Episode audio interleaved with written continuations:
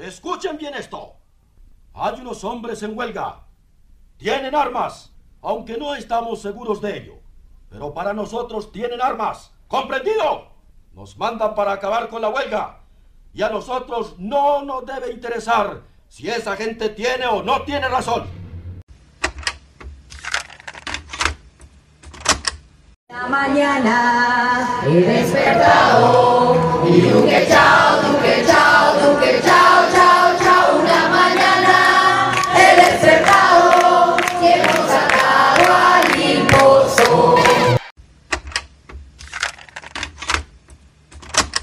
Ser gobernado significa ser observado, inspeccionado, espiado, dirigido, legislado, regulado, guardado, adoctrinado, sermoneado, controlado, medido, sopesado, censurado y comandado por hombres que no tienen el derecho, los conocimientos ni la virtud necesarios para ello. Ser gobernado significa, con ocasión de cada operación, transacción o movimiento, ser anotado, registrado, controlado, grabado, sellado, medido, cotizado, patentado, licenciado, autorizado, apostrofado, amonestado, obstaculizado, reformado, reprendido y detenido. Es, con el pretexto del interés general, ser reducido a contribuyente disciplinado, chantajeado, explotado, monopolizado, extorsionado, oprimido, falseado y desvalijado, para hacer luego, al menor movimiento de resistencia a la primera palabra de protesta, reprimido, multado, incendiado, insultado, perseguido, regañado, golpeado, desarmado, estrangulado en el garrote, encarcelado, fusilado, ametrallado, juzgado, condenado, deportado, sacrificado,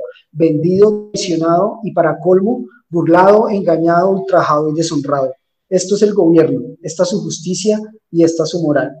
Bienvenidos entonces a Lecturas Anarquistas. Hoy vamos a hablar del anarcosindicalismo en Colombia en los años 20.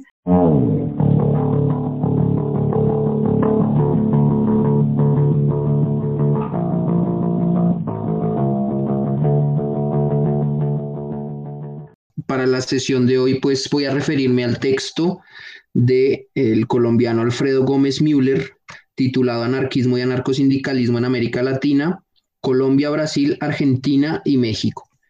Este texto fue escrito en 1978, su primera edición es de 1980, pero digamos que vuelve a circular en la academia y en círculos, em, digamos, afines a las ideas libertarias por la segunda edición aumentada que sale en 2009 de la mano de la carreta editores. Nos vamos a referir, como decía Chucho, únicamente a, si se quiere, la edad de oro del anarcosindicalismo y el sindicalismo revolucionario en Colombia, que sería la década de los 20. Eh, cabe aclarar que eh, no entraremos en detalle sobre el capítulo, o más bien sobre, em, digamos, el episodio de la huelga y masacre de las bananeras, porque eh, se necesitaría pues otro espacio independiente para, para ahondar en este, digamos que en este, en este trágico episodio. En Colombia la izquierda, al menos en el campo académico, ha sido cooptada por el marxismo y el liberalismo y es momento de darle pues una sacudida a ese escenario para darles voz a otras experiencias que siempre han estado en los archivos y en otro tipo eh, de lugares, pero que no han querido ser, mm, no se les ha querido pasar el micrófono justamente por un silencio y por omisiones arbitrarias y deliberadas. Eh, a manera de contexto, cabe señalar que eh, para el siglo XX pues nos encontrábamos, vuelvo a, decirlo, dentro de la hegemonía conservadora, que desde 1886 pues había em, erigido más o menos un proyecto eh, católico, centralista, retrógrado, hay que señalarlo, y que para las primeras décadas, después de la regeneración de, de Núñez, aunque tiene una ligera apertura con el liberalismo, dándoles eh, puestos o dándoles hoy diríamos curules, sigue siendo un país eh, profundamente costumbrista y tradicional. Em, Colombia además económicamente, recién empezando el siglo XX, eh, muy maltrecha, luego de Em, la finalización de la guerra de los mil días, de un lado, que pues sabemos fue la guerra que más sangre derramó y que más vidas quitó en el siglo XIX y comienzos del 20, pero además que económicamente generó procesos de hiperinflación y endeudamiento público que solo serían solventadas 20 años después con la danza de los millones y la indemnización por la pérdida de Panamá. Adicionalmente, em, Colombia eh, se encontraba en una em, suerte de prosperidad a debe, es decir, em, llenándose de préstamos, de empréstitos, que sería la palabra que se usaba mucho, por sugerencia nada menos que de Estados Unidos y su política del eh, gran garrote. Todo esto que tiene que ver con el anarcosindicalismo, pues que justamente para comienzos del siglo XX, Colombia empezaba a insertarse de manera mucho más directa, aunque antes, si se quiere, ya podríamos decir que lo venía haciendo, a un capitalismo em, internacional, ¿sí? no solo eh, local, y que como contracara, pues,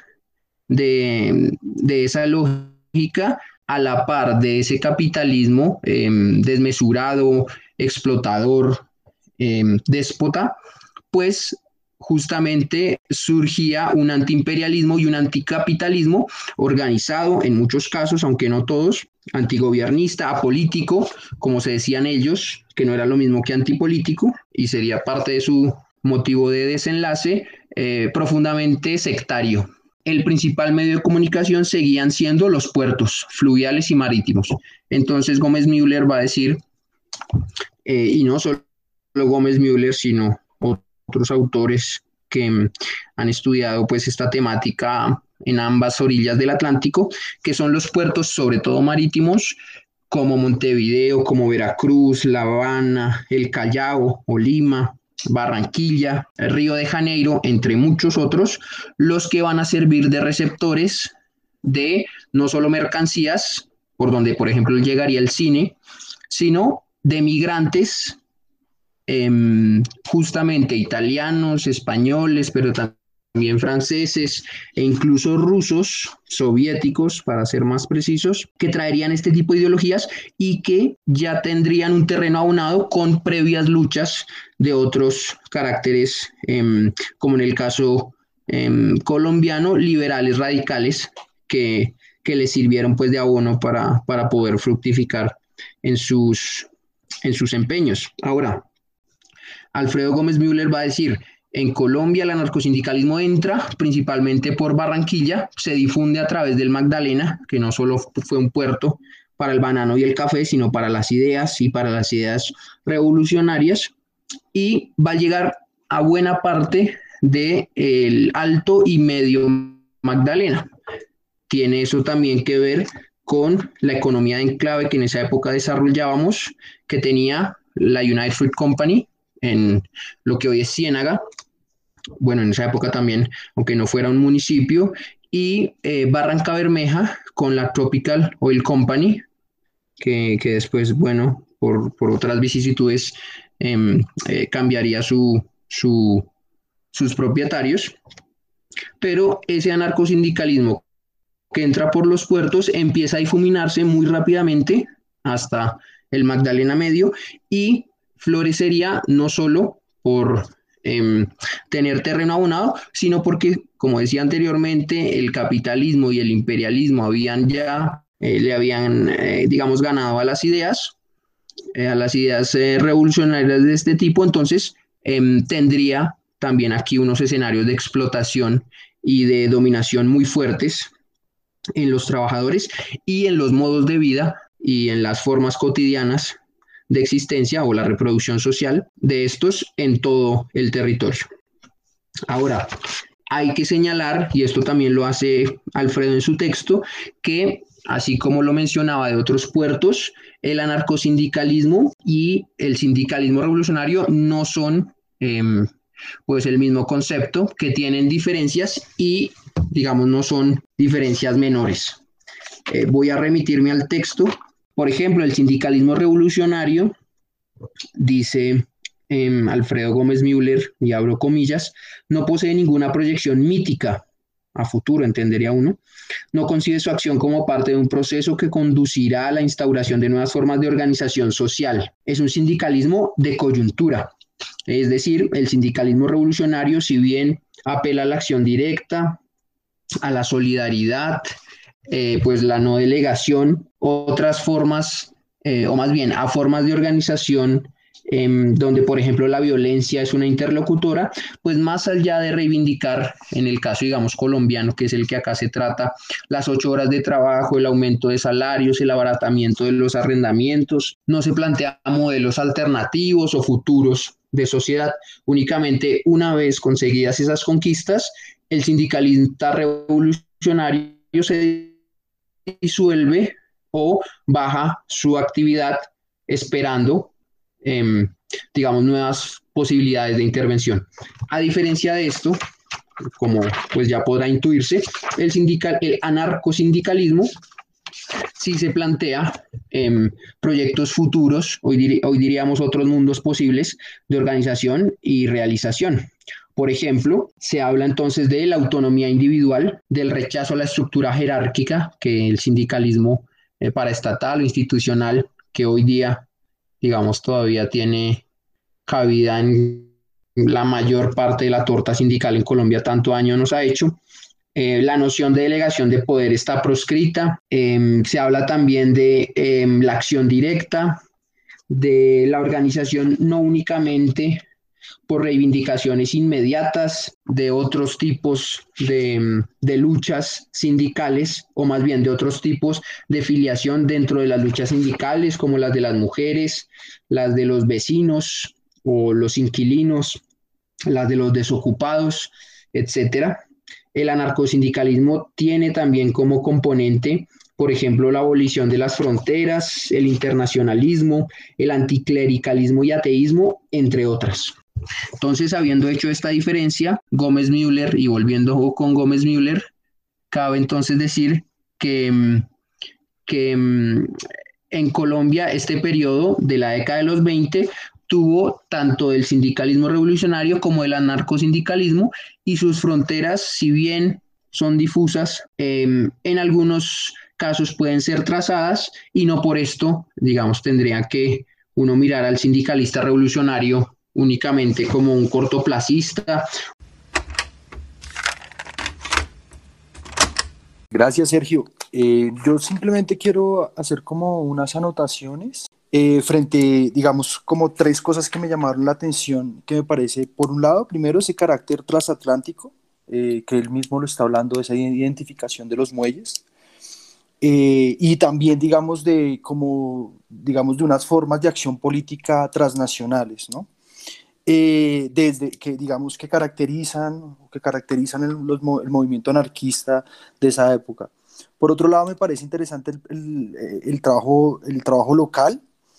y la apropiación de los medios de comunicación. Entonces, eh, para empezar, digamos, en esto del tema del transatlántico, me llama la atención mm, eh, estos personajes muy, muy bolañescos, por ejemplo, este ruso, este ruso Silvestre Savisky, aunque él es marxista, pero digamos también esta, esta, esta influencia, eh, eh, eh, por ejemplo, española, con la CNT y las lecturas que leían de Anselmo Loaiza. Y por último, ya en la parte más, cuando empiezan las masacres, las bananeras y esas formas de organización allí, estos personajes como Torni, ¿no? Que incluso llaman y les empiezan a cerrar las, un, un, político conservador eh, em, dice cómo la influencia anarquista a Colombia está llegando por el lado de Europa y es importante, necesario cerrar esas fronteras. Ese, por otro lado, el trabajo local, eh, que también que, me parece importante y que también de alguna forma tiene una de las cosas que caracteriza, que caracteriza al anarquismo, es esta producción, por ejemplo, de ateneos culturales que esos comités de barrio, ¿no? Que nombra Alfredo Gómez, que ya incluso venían desde 1910 cuando se hablaban de, cuando todos los movimientos, digamos, Antorcha Libertaria, eh, bueno, en, ese momento no, pero de, empezar y de crear bibliotecas, lugares de reunión, eh, incluso el teatro, ¿no? Montan dos teatros, ¿no? Uno que se llama El Redentor del Pueblo y Primero de Mayo. Eh, es, digamos que este, esta escena que no solamente es política, sino que también es cultural y que tiene unas formas configuran las formas del anarquismo, de este anarcosindicalismo que diferencia, diferencia al, al, sindicalismo revolucionario desde unas formas más ancladas también al arte, a la comunidad, a la comunalidad, que me parecieron importantes. Eh, la apropiación de los medios de comunicación, este claro, digamos, eh, las fuentes principales de Alfredo Gómez Müller son la voz popular, ¿no? Eh, los diarios de Vía Libre, de Antorcha, de de vía libre, ¿no? Eh, y por último, eh, quiero resaltar un personaje que, que, me llamó la atención, que no, que no, digamos, poco conocido, que es esta Ana María García, ¿no? Una mujer anarquista, eh, como los años, que, que ya empieza a hablar sobre unas reivindicaciones muy interesantes sobre el género, ¿no? Voy a citar solo un fragmento de lo que ella dice para terminar. Basta ya de que la mujer siga siendo exclusivamente el mueble de adorno, como la mayoría de los hombres suelen decir. Basta ya de que el hombre eh, solo vea en ella un objeto de placer sin tener en cuenta para nada su preparación y su grado de conciencia. El autor escribe este texto justamente contra el olvido en las ciencias sociales eh, de las experiencias y de las prácticas de la, de la anarcosindicalismo en Colombia, en una academia pues como cooptada por el marxismo y el, liberalismo. Entonces, em, algo que me parece interesante y que, y que, menciona el autor en el capítulo sobre Colombia es, es esta idea de que hay un trabajo ideológico también en la ciencia, que hace parte de la situación de, de su propio texto y de su propia escritura y en, alguna parte cuestiona justamente eh, este cientificismo de que exista algo eh, por fuera de, la ideología, algo así como una especie de ciencia pura que logra tomar distancia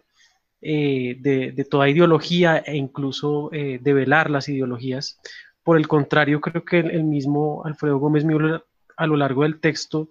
está mostrando justamente eh, estas posiciones ideológicas también de la historiografía en torno al, sindicalismo, ¿no? Hace unas críticas, por ejemplo, a Pecó y a, otros eh, historiadores y sociólogos eh, marxistas, justamente por dejar ciertas zonas de la historia más oscuras que otras, ¿no? y esto tiene que ver con lo que decía Sebastián, en tanto también hay, hay allí como una intención de lucha ideológica eh, que está a través justamente del estudio, de la escritura eh, y de otras manifestaciones artísticas y de comunicación, versus, por ejemplo, eh, un militarismo que en alguna parte del texto también señala en esa oposición del marxismo y del, y del anarcosindicalismo, ¿no? como que la, la, la eficacia está puesta como en manos de un ejército popular en el marxismo versus también esta lucha también más ideológica que apela como a la conciencia de los, de los seres humanos, ¿no? Como a la par es la apropiación de los medios de, producción, como varias experiencias anarcosindicalistas lo han mostrado, de los años 20 lo han mostrado, ¿no? Como esa intención de, de que los medios de producción sean eh, apropiados, pero al mismo tiempo organizados por, los mismos obreros, pero a la par también, como lo señalaba ahorita Sebastián, eh, las obras de teatro, la idea de hacer eh, bibliotecas, de hacer centros de documentación, de, mm, los periódicos, ¿no? de, tener una imprenta propia e incluso también formas de educación popular entre los, entre los obreros. Entonces hay como un trabajo a la par entre lo económico, la vida material y, la parte ideológica. Y, justamente eh, esto tiene que ver pues con la idea de, de anticientificismo y antideterminismo que mencionaba Sergio, ¿no? Como no existe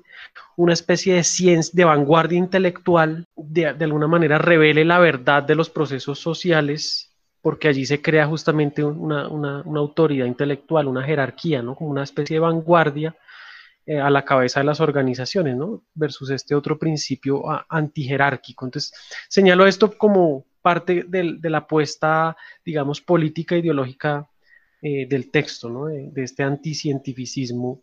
eh, vanguardista. Y el otro punto que quisiera tocar es el tema del tiempo. Eh, ya lo mencionaba Sergio, digamos que estas organizaciones anarcosindicalistas como Antorcha Libertaria, por ejemplo, no están eh, mirando, digamos, si bien están pensando en una organización social a futuro, lo que las diferencia de las del sindicalismo revolucionario, la organización misma es ya una forma de aplicar digamos, las ideas anarquistas, ¿no? Es decir, hay una relación entre presente y futuro, no es la sociedad, la organización anarquista de la sociedad no es, o de, sí, o de las sociedades no es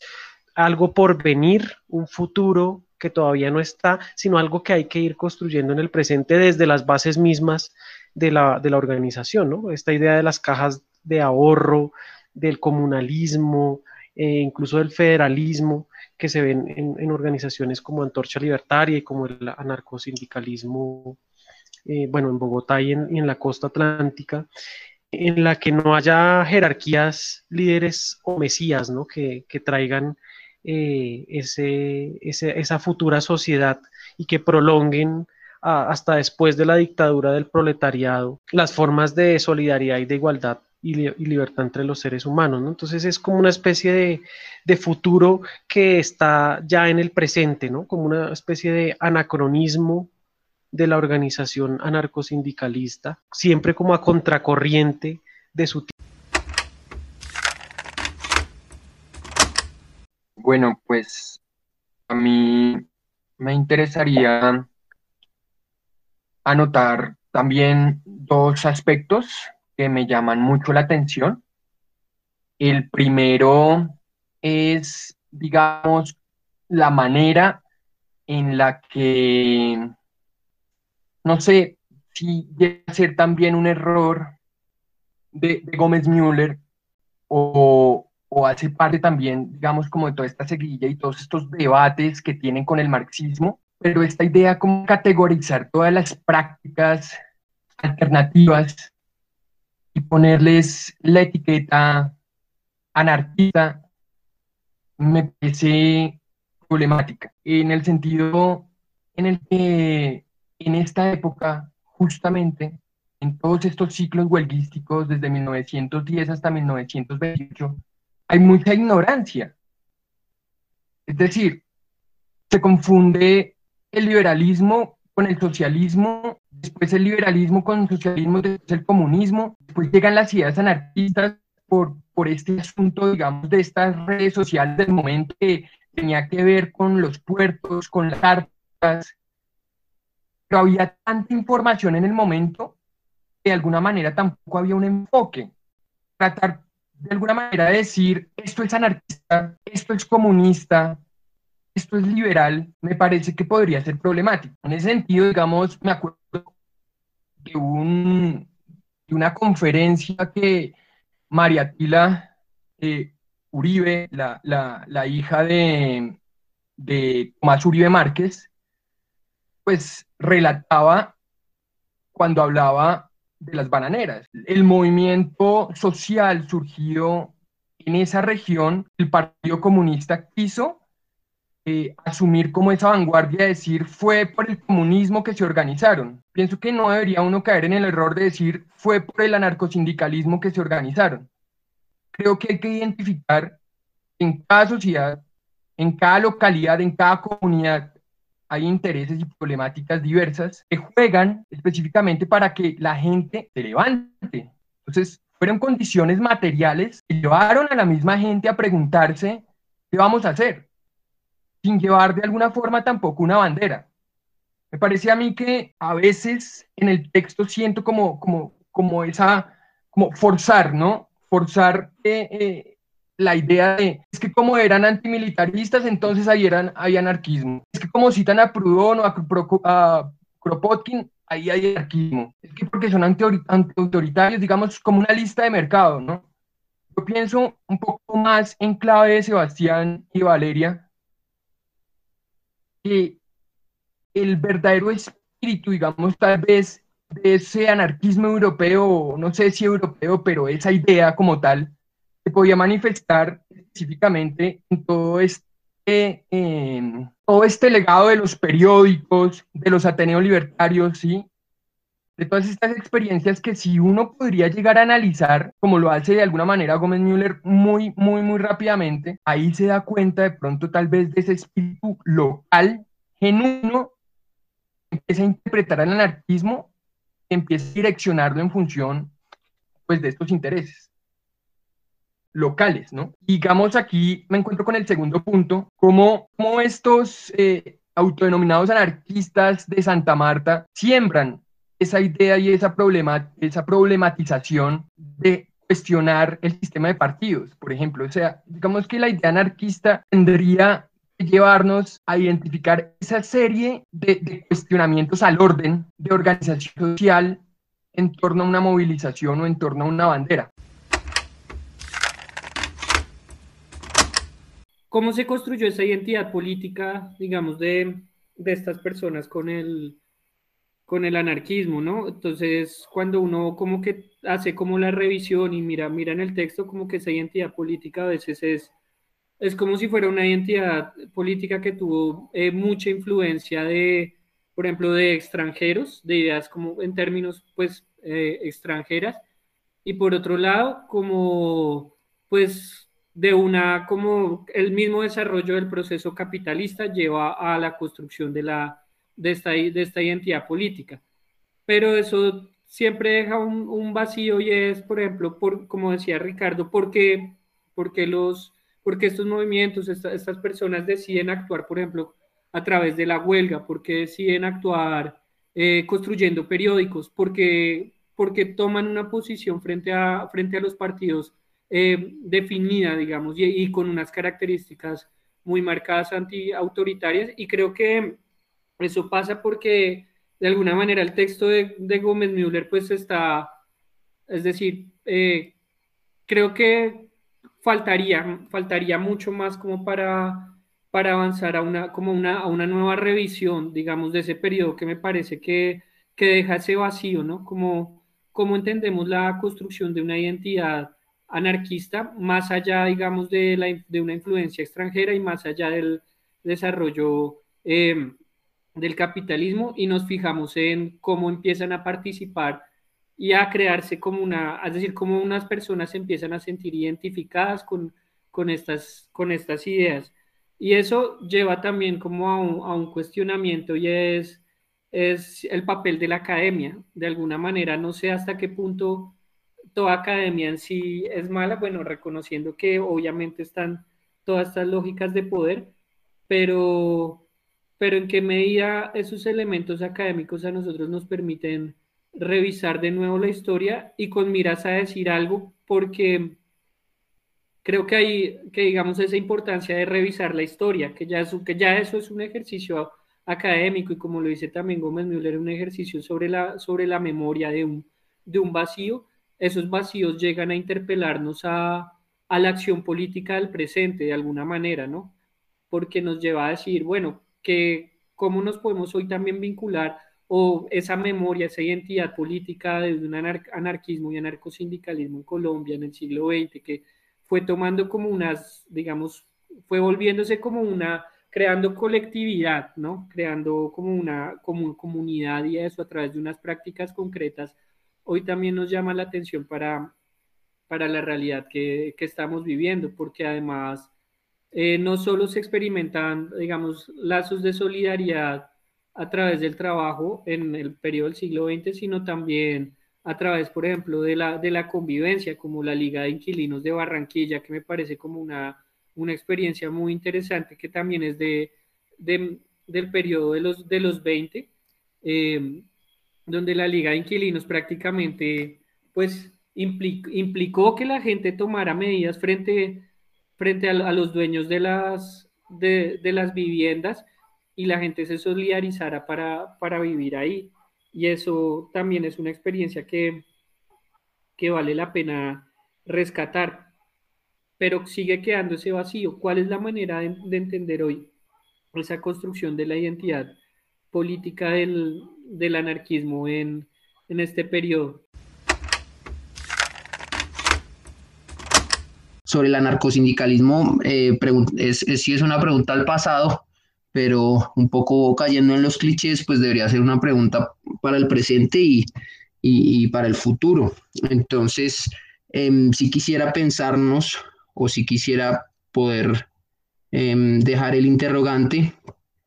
sobre para qué el anarcosindicalismo, sus repertorios, sus principios, sus formas de organización y como lo decía pues un compañero también sus contradicciones o sus limitaciones, todo lo que no es puro, que además es lo que quizás lo hace más valioso, deberían ser, digamos, un derrotero, no únicamente para el movimiento sindical colombiano, que está pues hoy tan mancillado y sigue siendo cooptado por, digamos, fuerzas liberales y reformistas, sino para cualquier experiencia o semilla de organización que eh, nos permita digamos, reflexionar sobre principios, eh, digamos, em, fundamentales, pero no por eso sencillos como la solidaridad, el antimilitarismo o la acción directa, etcétera. Entonces, sí creo que este, esta, esta discusión y este pues muy nutrido debate eh, nos deben poner en clave de presente, creo más bien que este, esta mirada un poco Em, revisionista, pero ojalá también crítica del pasado, sí es una invitación a echar mano de, de instrumentos que ya se han utilizado, que han funcionado, pero que además nos sirven como puentes para esos otros futuros y esos otros mundos son posibles y soñados. Bueno, Sergio, no me queda más que decirle, darle las gracias. Ha sido